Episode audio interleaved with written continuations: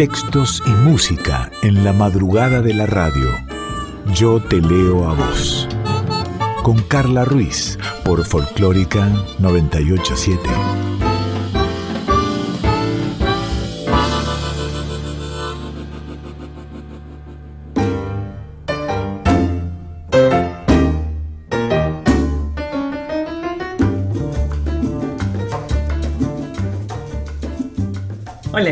¿Cómo estás? Buena madrugada. Esto es Yo Te Leo a Vos, una hora de música y de palabras habladas, cantadas. A veces nos gustan más, a veces nos gustan menos. A veces son más pensadas, a veces más espontáneas y menos pensadas.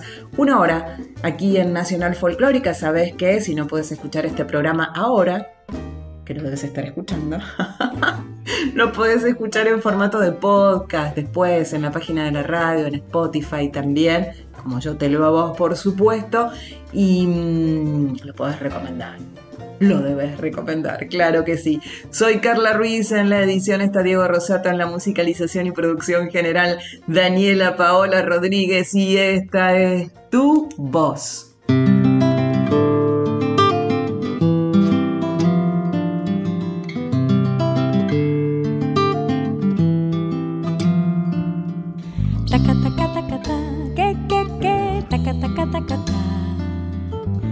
Que, que, que, taca, taca, taca, y tanta luz salió de tu boca y la dulzura de tu voz llenó mi voz. Tantas palabras enredadas en el alma se quedaron en mi mente y quieren todas celebrar la perfección de tu cantar. Taca, taca, taca, ta, que, que, que, taca, taca, taca, ta. Taca, taca, taca, ta, que, que, que, y tanto swing salió de tus manos, tanto sabor que se quedó en mi corazón. Será tu Cuba que no quiere que te olvides de tu sangre y de tu ritmo y de los negros y mulatos que se inventaron el sol. Tu voz es una hoguera,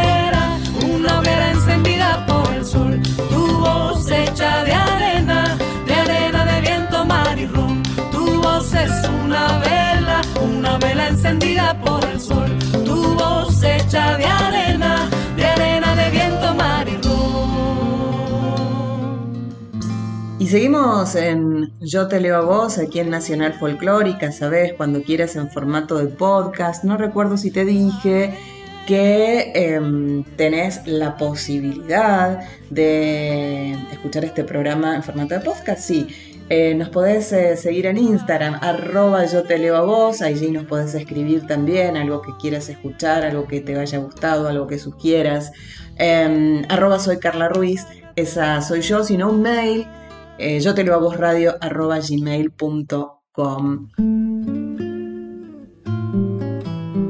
Camila Sosa Villada. Espero realmente de corazón que hayas leído algo de Camila. Eh, por suerte salió Soy una tonta por quererte de colección andanzas de, Tusquets Editores. Eh, ella es autora de Las Malas, altamente recomendable. Eh, bueno, hemos hablado en este programa el año pasado de Las Malas. Eh, una vez más lo, hizo Camila Sosa Villada con Soy una tonta en quererte. Es una autora deslumbrante. Eh, las historias que cuenta, cómo las cuenta, es, es, este, es maravillosa. Eh, ¿Qué decirte de estas 240 páginas de Soy una tonta por quererte de Camila Sosa Villada? Primero, decirte que Camila nació en 1982 en Córdoba, más precisamente en La Falda, que estudió comunicación, que estudió teatro, em, que estrenó su primer espectáculo unipersonal allá por 2009. Eh, que tiene en, su haber eh, muchísima trayectoria, muchísimos eh, libros, y reciente hablaba de, Las Malas. es considerada una de las mejores novelas publicadas en el 2020 y ya se, se hizo la traducción a más de 10 idiomas. tiene otros tantos libros. La novia de Sandro, que es un libro de, de poemas que tiene dos ediciones, una en 2015 y una en 2020, pero hoy te quiero, te quiero hablar de, de este nuevo libro, recién, recién, recién salidito, Soy una tonta por quererte. ¿Cuántas veces hemos dicho esa, esa frase, no? Eh, una, una, sinopsis del libro sería que en plena década de los 90 eh, una mujer se gana la vida como novia de alquiler de hombres gays y en un fumadero de Harlem una travesti latina conoce íntimamente nada menos que a Billie Holiday. Un grupo de rugbyers regatea el precio por una noche de sexo y a cambio recibe, recibe su merecido. Monjas, abuelas, niños y perros nunca son lo que parecen. Los nueve relatos que componen este libro están habitados por personajes extravagantes, por personajes profundamente humanos que se enfrentan de maneras tan extrañas como ellos mismos a una realidad ominosa. Eh, como te decía, soy una tonta por quererte, confirma una vez más eh, lo enorme que es como autora Camila Sosa Villada, eh, confirma que es una de las voces más potentes y una de las voces más originales de la literatura contemporánea, tiene una imaginación deslumbrante, atrevida, bueno, es una, una maravilla. Eh, bueno, también obviamente dueña de, un estilo único, una maravilla siempre leer a Camila Sosa Villada. Eh, voy a compartir con vos solo un pequeño fragmento de Soy una tonta por quererte en la página 9, el primero de, estos nueve relatos es Gracias difunta Correa.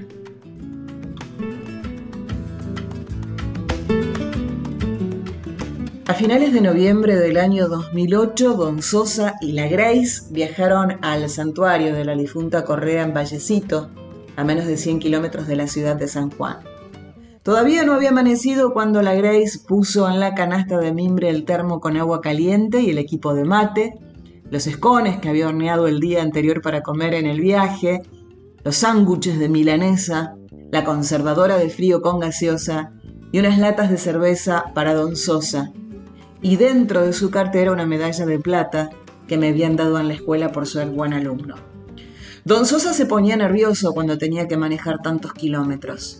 Toda la semana había estado dentro de su auto revisando que la maquinaria funcionara a la perfección, descuartizándola, haciéndole trasplantes y reemplazando viejas mangueras por nuevas, para no tener problemas en la ruta y no pagar las consabidas coimas que la policía caminera de las provincias cuyanas exige a los turistas. La Grace solía hacerle escenas que podían terminar en discusiones bravísimas por el modo en que don Sosa percudía la ropa con, con ese berretín. Los pantalones llenos de grasa, las camisas de salir con lamparones negros. No importaba qué tenía puesto, si su auto precisaba ser abierto y revisado, él se arremangaba y jugaba al mecánico. Total, la que lava es la sonza, decía Grace. Partieron desde Mina Clavero. Atravesaron el valle de tras la sierra escuchando folclore, tomando mate, haciendo bromas el uno al otro como un matrimonio acostumbrado a salir de viaje, un matrimonio que disfruta de viajar. Se les hizo costumbre desde que me vine a estudiar a Córdoba y ellos se volvieron a, a estar juntos después de una separación de más de un año. El destino era nuevo, eso sí, nunca habían ido al santuario de la difunta Correa.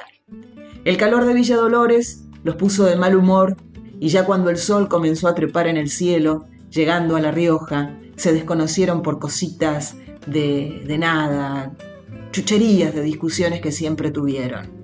Don Sosa manejaba muy bien y era un gran puteador en las rutas.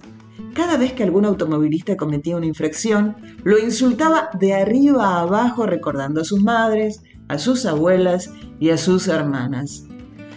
A veces también les deseaba la muerte y la Grace lo retaba como a una criatura. Bueno, así, así arranca, te dejo con las ganas, por supuesto, disfrútalo de este Soy una tonta por quererte, de danzas, de Tusquets Editores, el nuevo libro con nueve relatos de Camila Sosa Villada. Ve por él, ve por ese libro.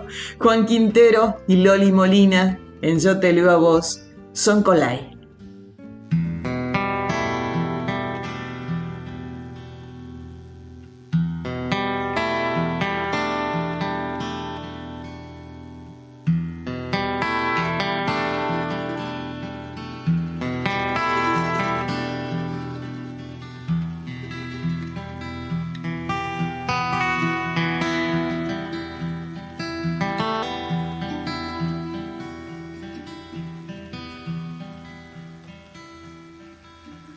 Tú eres como las palomas, son cuya y que bajan a beber agua.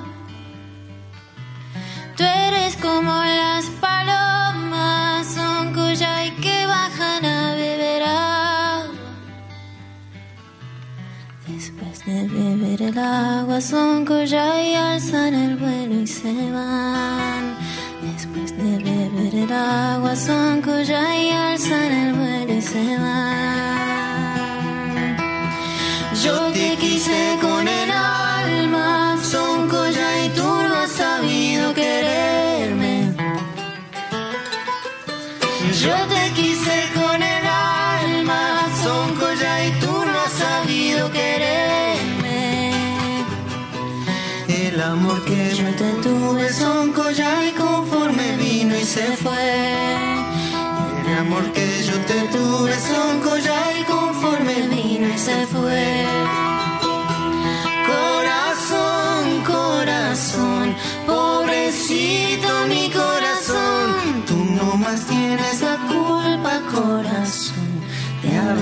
querido tanto corazón, tú no más tienes la cura.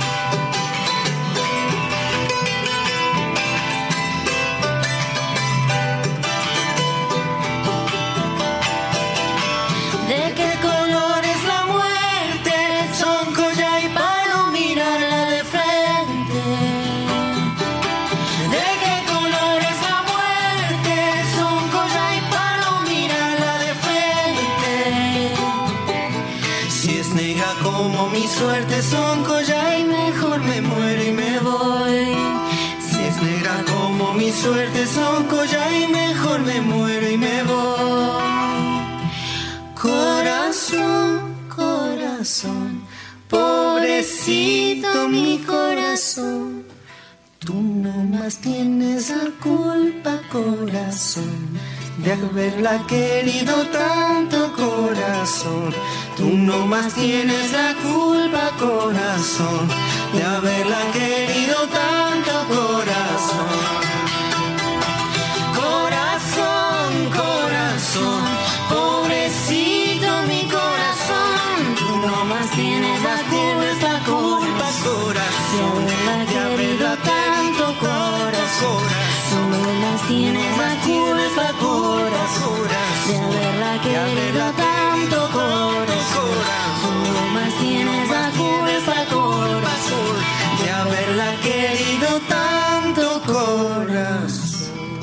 leo a vos. Estás en Yo te leo a vos aquí en Nacional Folclórica 98.7. Tal vez estés escuchando el programa ya en formato de podcast en la página de la radio, radionacional.com.ar o también, ¿por qué no?, en Spotify. Allí nos encontrás, recordá en Instagram, arroba soy Carla Ruiz, arroba yo te leo a vos. Hoy te quiero contar acerca de Christine de Pizan. Ella fue la primera mujer que pudo ganarse la vida escribiendo. Fue en el siglo XIV, hace un montón, impensado realmente. Eh, Christine se convirtió en la primera escritora profesional de la historia según cuentan, gracias a su tenacidad y también gracias a su fuerza de voluntad. Y no solo eso, Christine de Pizan pasó a la historia como una gran defensora de los derechos de las mujeres en la sociedad. Ella nació en Venecia en 1364, murió alrededor de 1430. Era hija de un físico, astrólogo de la corte y canciller de la República de Venecia. Y es por ello que dicen que tuvo acceso privilegiado no solo a Carlos V de Francia, sino también a su gigantesca biblioteca. Se casó a los 15 años.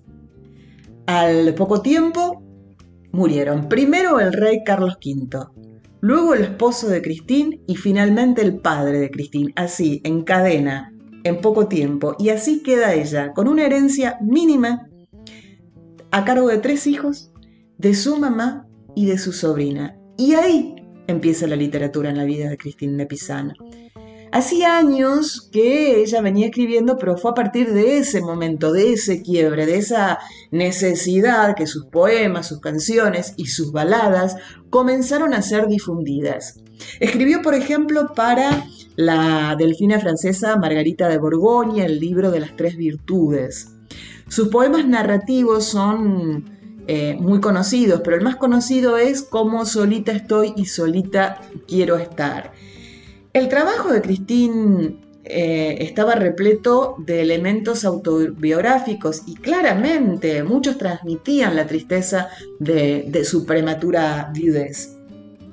Después de 1399, los derechos de las mujeres fue un tema recurrente en la escritura y por ese entonces fundó una agrupación femenina que abría el debate sobre el acceso de las mujeres al conocimiento. Estás escuchando 1399. Impresionante. En el año 1404 Felipe el Atrevido le encargó la biografía de su hermano, el rey Carlos V, y para ese entonces ya había publicado las epístolas de Otea a Héctor, una colección de 90 cuentos alegóricos, y el poema Libro de la mutación de la fortuna. Se dice que entre 1393 y 1412 compuso unas 300 baladas y muchos poemas de breve extensión. Y quizás dos libros simbolicen su obra. Uno es de 1405, su autobiografía, la versión de Christine, y otro es La ciudad de las damas del mismo año, y es una colección de historias de heroínas del pasado eh, una, una suerte de revisión histórica en clave feminista. En 1418 cuentan que se fue a vivir a un convento donde escribió la canción en honor de Juana de Arco, a quien celebra y reivindica, y se dice que Cristín de Pizán murió a los 65 años allí en ese convento. Vamos a leer un fragmento de La ciudad de las damas de Cristín de Pizán. Si fuera costumbre mandar a las niñas a las escuelas e hiciérnales luego aprender las ciencias cual se hace con los niños, ellas aprenderían a la perfección y entenderían las sutilezas de todas las artes y ciencias por igual que ellos, pues, aunque en tanto que las mujeres tienen un cuerpo más delicado que los hombres, más débil y menos hábil para hacer algunas cosas, tanto más agudo y libre tienen el entendimiento cuando lo aplican. Ha llegado el momento de que las severas leyes de los hombres dejen de impedirles a las mujeres el estudio de las ciencias y otras disciplinas. Me parece que aquellas de nosotras que puedan valerse de esta libertad, codiciada durante tanto tiempo, deben estudiar para demostrarles a los hombres los equivocados que estaban al privarnos de este honor y beneficio. Y si alguna mujer aprende tanto como para escribir sus pensamientos, que lo haga y que no desprecie el honor, sino más bien que lo exhiba, en vez de exhibir ropas finas, collares o anillos. Estas joyas son nuestras porque las usamos, pero el honor de la educación es completamente nuestro. Este es un fragmento de La ciudad de las damas de Christine de Pizan y ella es Julieta Venegas, Mujeres.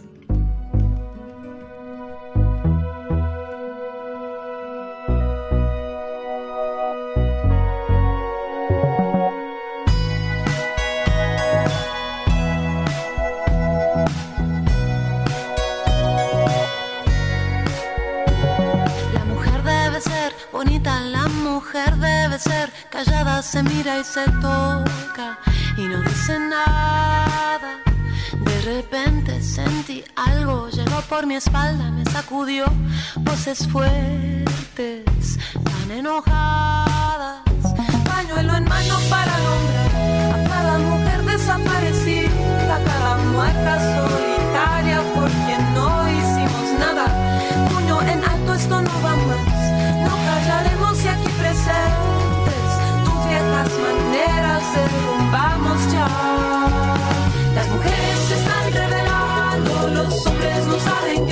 Todas las fichas en movimiento, las reglas se vuelven a hacer. Las mujeres se están revelando, los hombres no saben qué hacer. Todas las fichas en movimiento, las reglas se vuelven a hacer. Ser padre no es tan difícil, ser hermano, ser mi hombre, te toca aprender a escucharnos intentes contar esta historia, mi presente y mi pasado con esta voz. Hoy voy a narrarlo, pañuelo en mano para nombrar a cada mujer desaparecida, a cada ausente solitaria por quien no hicimos nada. Las muertas ya no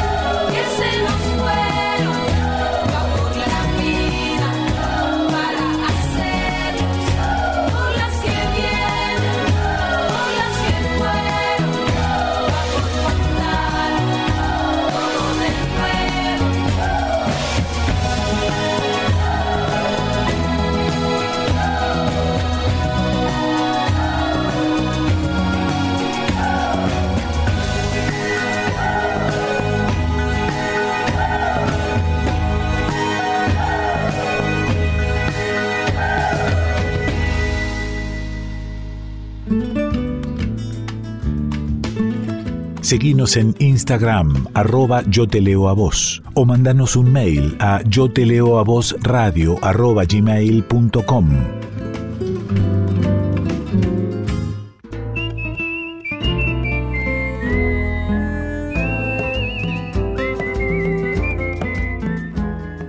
Yo te leo a vos, con Carla Ruiz, por Folclórica 987.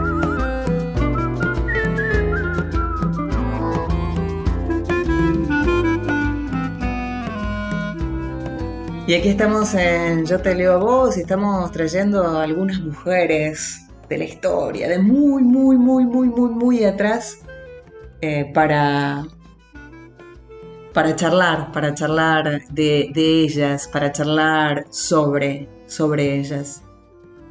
Recién hablábamos de Cristín de Pizan y ahora quiero contarte acerca de Mary Shelley. Mary fue novelista, mm, ensayista, inglesa ella, sí, también fue biógrafa y dramaturga. Y Mary reconoció, lo- logró en realidad el reconocimiento mundial por una de las obras más famosas de la literatura occidental, una de las obras más famosas data de 1818, que es Frankenstein o el Prometeo moderno. Sin embargo, no fue solo la creadora de aquella historia que claramente marcó una época en la ficción gótica y de terror, sino que también instaló un gran antecedente en el rol de la mujer escritora, de la mujer independiente, de la mujer feminista. Dos años antes de publicar Frankenstein, o sea, cuando apenas tenía 18 años, esto es en 1816, se dice que las enormes erupciones del monte Tambora y las bajas temperaturas trastocaron el clima de ese momento y casi no había actividades en la vía pública. Y, mientras tanto, había que pasar el rato, no se podía salir. Y la tradición sostiene que en la casa de Lord Byron, en Ginebra, el escritor inglés le propuso a unos amigos que habían llegado de visita un desafío literario. Escribir la historia de fantasmas más escalofriante. En aquel grupo de amigos estaba justamente Mary Shirley, también su marido y un médico de apellido Polidori, a quien se le adjudica haber escrito el primer relato de vampiros. Se dice que durante varios días los visitantes cumplieron la consigna como así, como un simple juego, ¿no? Para, para pasar el tiempo. Luego cada uno leyó su historia, una más terrorífica que la otra. Lo que no advirtieron es que en estos relatos estaba el relato que se convertiría en una de las obras más celebradas de la literatura, Frankenstein. Y claramente Mary había sido la, ganadora. Muchos concuerdan en que Frankenstein es una gran metáfora que aborda el nacimiento como algo creativo y destructivo a la vez, una tensión entre luz y oscuridad en la que Mary Shirley eh, exploró los rincones más tensos de su propia vida. Eh, tal vez eh, mucho tiempo pensaste que Frankenstein era un autor, un varón, ¿no? Tal vez, no. Era Doña Mary. La chicana hace Frankenstein.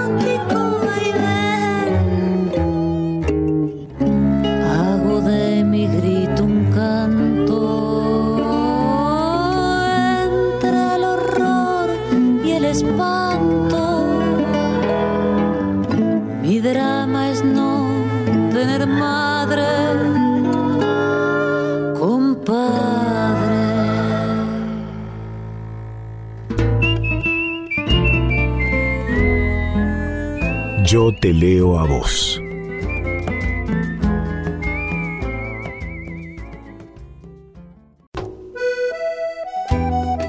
Yo te leo a vos. Con Carla Ruiz por Folclórica 987. Estás en Yo te leo a vos. No sé si estás por FM 98.7 o en formato de podcast, pero aquí estamos. Por estos días pensamos que la pandemia pasó, parece que no pasó, pero cuando arrancó, cuando la pandemia era pandemia, esa terrible pandemia, de más está decir que modificó por completo lo cotidiano, nuestras, nuestras prácticas, nuestras prácticas más, más habituales, ¿no? Y, se buscaron y se encontraron, por suerte, formas diversas. Descubrimos nuevas formas, nuevas actividades, nuevas posibilidades de estar juntas, de estar juntos, pero la distancia. No, no es lo mismo, pero hizo que en esta pandemia nos sintamos un poco menos solos, un poco menos horas, un poco más, más en la cercanía, ¿no? Y hablando de cercanía, Voces que nos acercan es una propuesta, una propuesta que nació en pandemia, una propuesta que nació en la provincia de Salta, en el norte argentino, en medio justamente, como te decía, de la crisis sanitaria y, que ya cuenta con muchos participantes de diferentes provincias de la Argentina y ya también de diferentes, de diferentes países. Y se trata de una idea súper simple y muy significativa a la, a la vez. Grabar literatura, ponerle el cuerpo a numerosas historias, a versos, a cuentos, tirarlos en WhatsApp, replicarlos a través de, del WhatsApp y también en diferentes plataformas para justamente poder acercarse a diversas personas que están en distintos ámbitos, en instituciones, en colegios, en casa, familias, no familias, conocidos, eh, desconocidos, eh, hospitales. Recordemos que hubo un momento en que la gente estaba internada y estaba totalmente aislada y sola estaban los pacientes y su celular y nada más. Momentos duros, ¿sí? Y de esta manera, promotores de, la lectura, voluntarios, amateurs, no, no estamos hablando de, actores, de locutores, de, gente que se dedique a eso, pudo justamente eh, recitar, gente personas entre 9 y 70 años, ¿sí? Que reciten, que, que multiplican las voces de, de tantos, ¿no? De, Manuel Castilla, de Marilena Walsh, de Borges, de Federico García Lorca, eh, de, de Alejandra Pizarnik, de tantos y de tantas otros.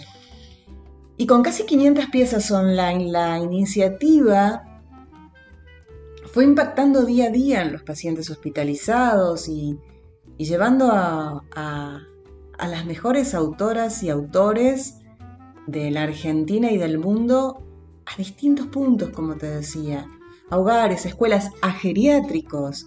Pensá a los adultos mayores el tiempo que estuvieron encerrados sin siquiera que sus afectos los puedan ir a visitar, que nadie los pueda abrazar, de verse con la mejor de las suertes a través de una reja, con barbijo, sin reconocer las caras, con eh, la incidencia de las determinadas patologías que tienen las y los adultos mayores, ¿no? Y esto que, fue un proyecto que comenzó como una iniciativa personal eh, de, Gladys Bori, eh, ella cuenta que el hijo de ella vive en México y se ven a ir todos a Perú a encontrarse con la familia en diciembre del 2019. Claro, ya sabes, no se pudo concretar por distintas razones. Y cuando volvieron a Salta, ella lo que busca es fortalecer los lazos afectivos con su nieto, que en ese momento tenía siete años, y lo hace a través de la literatura. Y comenzó a leerle libros de aventuras todas las noches, al momento de acostarse, ¿eh? Los papás le iban haciendo escuchar uno de los capítulos noche a noche. Y esto fue realmente muy acogedor, muy recreativo para ambas partes. Y esto hace, cuenta Gladys Bori, que es una de las fundadoras de la iniciativa, fue ampliando el espectro de los oyentes y se fue expandiendo la idea y bueno, comenzó a leer para sus nietas que estaban allí, cerquita, en Salta. Y si bien estaban geográficamente cerca, el tema de la pandemia y la necesidad de aislamiento social no podían verse. No podía estar la continuidad afectiva que tenían antes.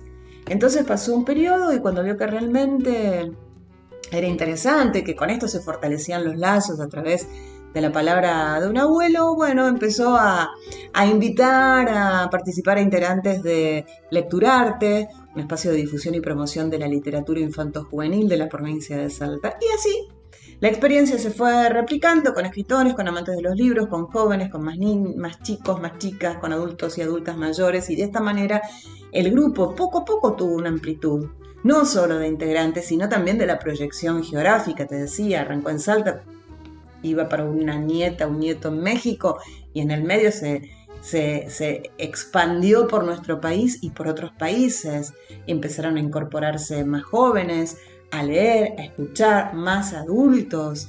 Llegó a Europa, Holanda, Alemania, Israel, y de a poco esta, esta propuesta eh, se fue enriqueciendo cada vez más para alegría de su fundadora, que es maestra y que es profesora de letras.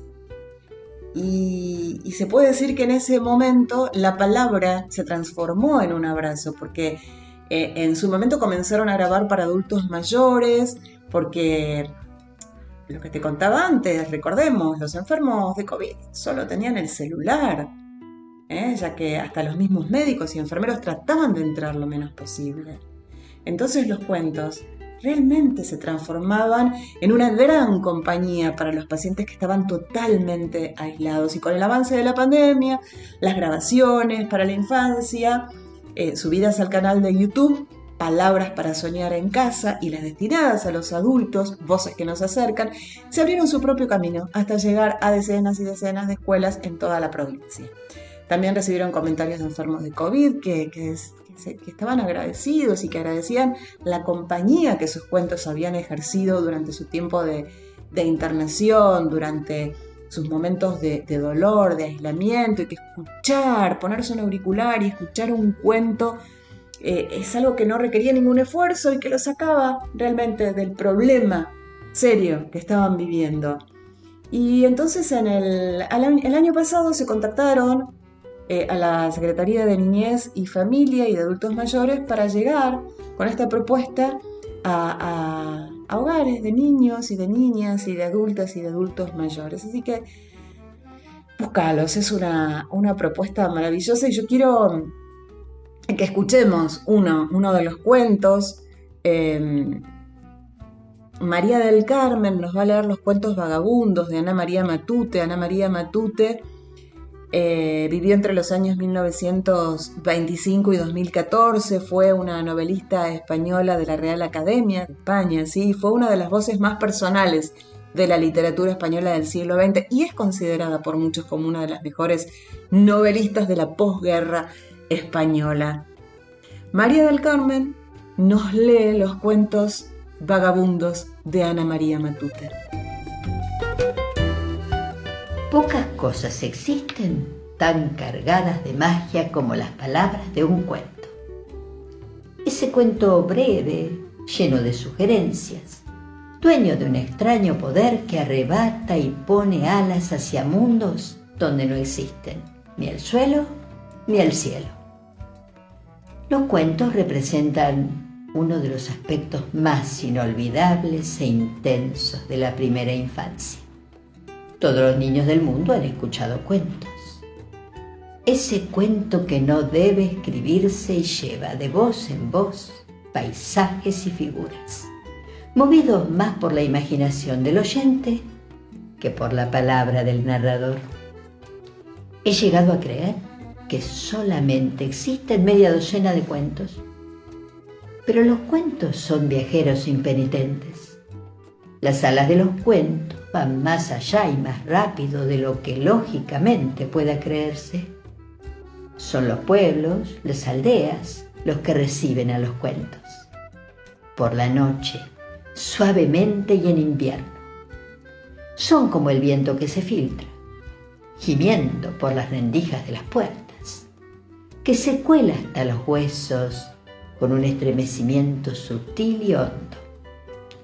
Hay incluso ciertos cuentos que casi obligan a abrigarse más, a rebujarse junto al fuego, con las manos escondidas y los ojos cerrados. Los pueblos, digo, los reciben de noche. Desde hace miles de años que llegan a través de las montañas y duermen en las casas, en los rincones del granero, en el fuego de paso como peregrinos. Por eso son los viejos desvelados y nostálgicos quienes los cuentan. Los cuentos son renegados, vagabundos, con algo de la inconsistencia y crueldad infantil, con algo de su misterio. Hacen llorar o reír, se olvidan de dónde nacieron se adaptan a los trajes y a las costumbres de allí donde los reciben. Sí, realmente no hay más de media docena de cuentos. Pero, ¿cuántos hijos van dejándose por el camino? Mi abuela me contaba cuando yo era pequeña la historia de la niña de nieve. Esta niña de nieve en sus labios quedaba irremisiblemente emplazada en aquel paisaje de nuestras montañas, en una alta sierra de la vieja Castilla. Los campesinos del cuento eran para mí una pareja de labradores de tez oscura y áspera, de lacónicas palabras y mirada perdida, como yo los había visto en nuestra tierra. Un día el campesino de ese cuento vio nevar yo veía entonces con sus ojos. Un invierno serrano, con esqueletos negros de árboles cubiertos de humedad, con centelleo de estrellas. Veía largos caminos, montañas arriba, y aquel cielo gris con sus largas nubes que tenían un relieve de piedras. El hombre del cuento que vio nevar estaba muy triste porque no tenía hijos. Salió a la nieve y con ella hizo una niña. Su mujer le miraba desde la ventana. Mi abuela explicaba, no le salieron muy bien los pies. Entró en la casa y su mujer le trajo una sartén. Así, los moldearon lo mejor que pudieron. La imagen no pudo ser más confusa. Sin embargo, para mí en aquel tiempo, nada había más natural yo veía perfectamente a la mujer que traía una sartén negra como el hollín. Sobre ella la nieve de la niña resaltaba blanca, viva, y yo seguía viendo claramente cómo el viejo campesino moldeaba los pequeños pies. La niña empezó entonces a hablar, continuaba mi abuela. Aquí se obraba el milagro del cuento. Su magia inundaba el corazón con una lluvia dulce, punzante, y empezaba a templar un mundo nuevo e inquieto. Era también tan natural que la niña de nieve empezase a hablar en labios de mi abuela, dentro del cuento y del paisaje, no podía ser de otro modo. Mi abuela decía luego que la niña de nieve creció hasta los siete años. Pero llegó la noche de San Juan. En el cuento, la noche de San Juan tiene un olor, una temperatura y una luz que no existen en la realidad. La noche de San Juan es una noche exclusivamente para los cuentos. En el que ahora me ocupa también hubo hogueras, como es de rigor. Y mi abuela me decía todos los niños saltaban por encima del fuego, pero la niña de nieve tenía miedo. Al fin tanto se burlaron de ella que se decidió. Y entonces ¿Sabe qué lo que pasó a la niña de nieve? Sí, yo lo imaginaba bien. La veía volverse blanda, hasta derretirse. Desaparecería para siempre. ¿Y no apagaba el fuego? Preguntaba yo con un vago deseo. Ah, pero eso mi abuela no lo sabía. Solo sabía que los ancianos campesinos lloraron mucho la pérdida de su pequeña niña. No hace mucho tiempo me enteré de que el cuento de la niña de nieve que mi abuela recogiera de labios de la suya era en realidad una antigua leyenda ucraniana. Pero qué diferente labios de mi abuela como la ley. La niña de nieve atravesó montañas y ríos, calzó altas botas de fieltro, suecos, fue descalza o con abarcas, vistió falda roja o blanca, fue rubia o de cabello negro, se adornó con monedas de oro y botones de cobre, y llegó a mí, siendo niña, con justillo negro y rodetes de trenza arrollados a los lados de la cabeza. La niña de nieve se iría luego, digo yo, como esos pájaros que buscan eternamente en los cuentos los fabulosos países donde brilla siempre el sol. Y allí, en vez de fundirse y desaparecer, seguirá viva y helada, con otro vestido, otra lengua, convirtiéndose en agua todos los días sobre ese fuego que, bien sea en un bosque, bien en un hogar cualquiera, está encendiéndose todos los días para ella.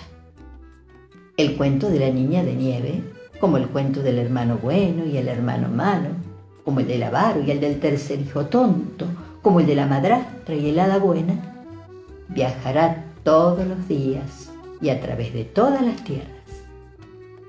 Allí, a la aldea donde no se conocía el tren, el cuento caminando.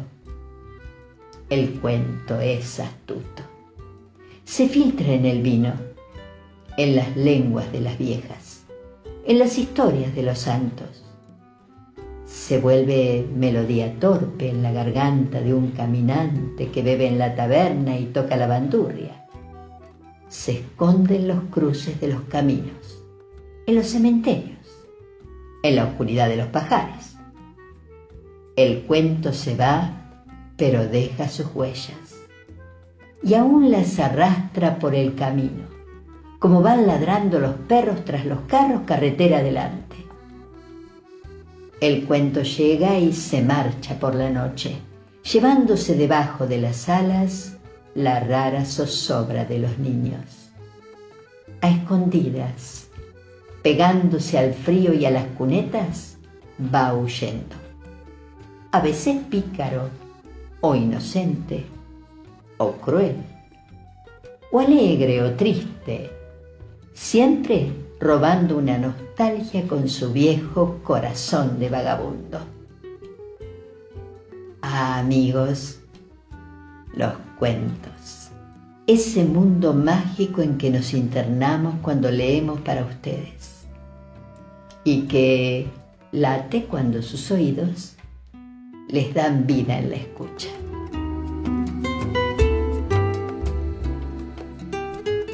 Y bueno, si querés, buscalos, seguir replicándolos, ¿eh? palabras para soñar en casa, voces que nos acercan. Ahora, la vagabunda, están lloviendo mujeres. Llueven sin parar mujeres, mojan las plazas repletas, a cántaros llueven tetas que no hicieron los deberes. Llueven sin parar mujeres y enfrentan la guerra santa. La lluvia de pibas canta, reclaman torrencialmente con un pañuelo valiente, desatado en la garganta. Están lloviendo mujeres, un vendaval de polleras, risas, lágrimas, banderas, desafiando a los poderes. Están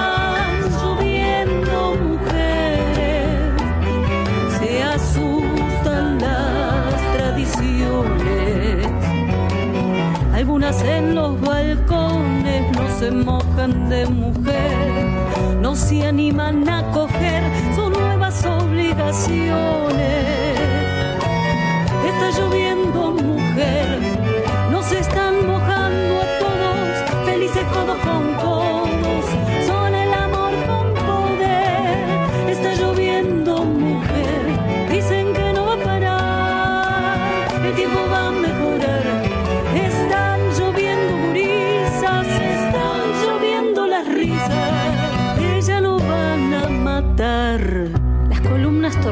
empiezan a caer de a gotas, pisan las baldosas rotas y saltan las catedrales. Las columnas torrenciales avanzan regando el suelo, la lluvia se suelta el pelo frente al altar sacrosanto y parece mientras tanto que se está cayendo el cielo. Están matando las lluvias por más que se quieran vivas, porque son provocativas, porque se tiñen de rubias.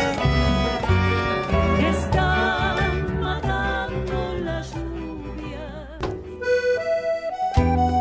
Y en este, porque sí vamos llegando al final y si vamos llegando al fin de este, de este programa, de este episodio, quiere decir que se nos acerca el porque sí. Y vuelvo a la poesía y vuelvo al último libro de Marianela Saavedra, Poesía Gorda. En la página 33, 40 toneladas. Mi cuerpo no es un templo ni un lugar de tránsito. Tengo demasiadas paredes derrumbadas y un par de espineles bien plantados. Mis bases de cemento parecen más bien de barro. Se anegan mis canales y se obstruye el tránsito que lleva mis palabras de la boca a las manos. Me corto en pedacitos y me peso en llantos. 40 toneladas de amor y fracaso. Me trago los baúles de recuerdos falsos. Desnudo los roperos y me visto de gato.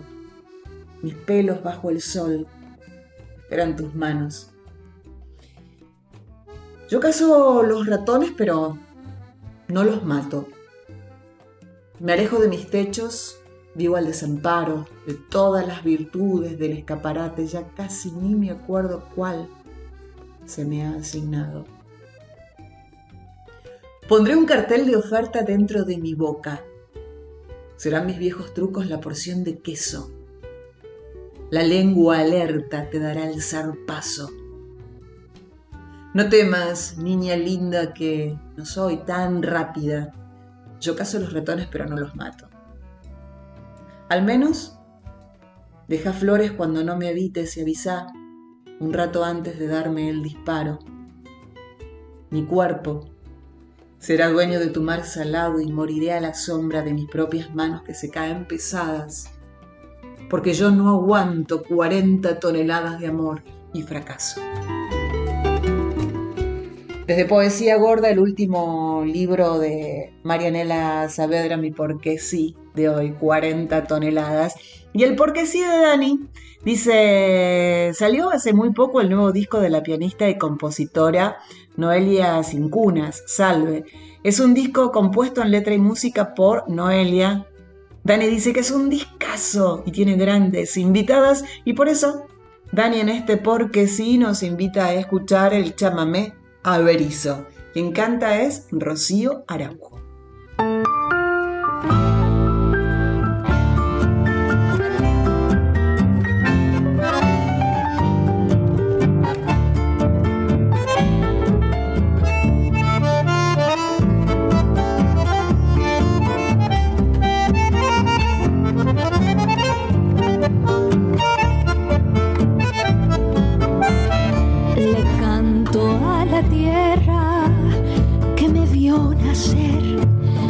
Le canto porque ella tuvo mucha fe. Confío en mi camino, me ayudó a encontrar hermosos motivos para mi cantar.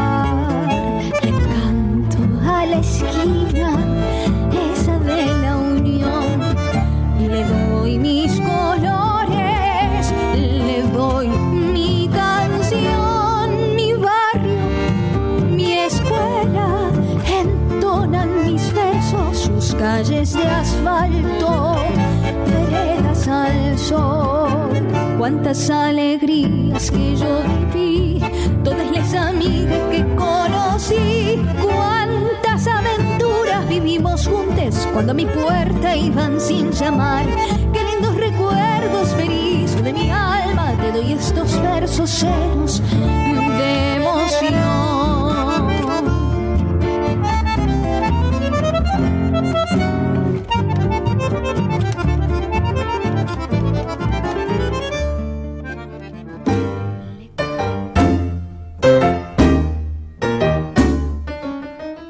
Y de esta forma llegamos al cierre del episodio del programa de hoy de este Yo te leo a vos. Gracias Diego Rosato en la edición, gracias Daniela Paola Rodríguez en la musicalización y en la producción, eh, Cintia Carballo siempre ahí eh, colaborando. Y si todo está bien, si todo va bien, el próximo estrenado miércoles a las 2 de la madrugada nos reencontramos para hacer otro Yo te leo vos. Tenemos una cita.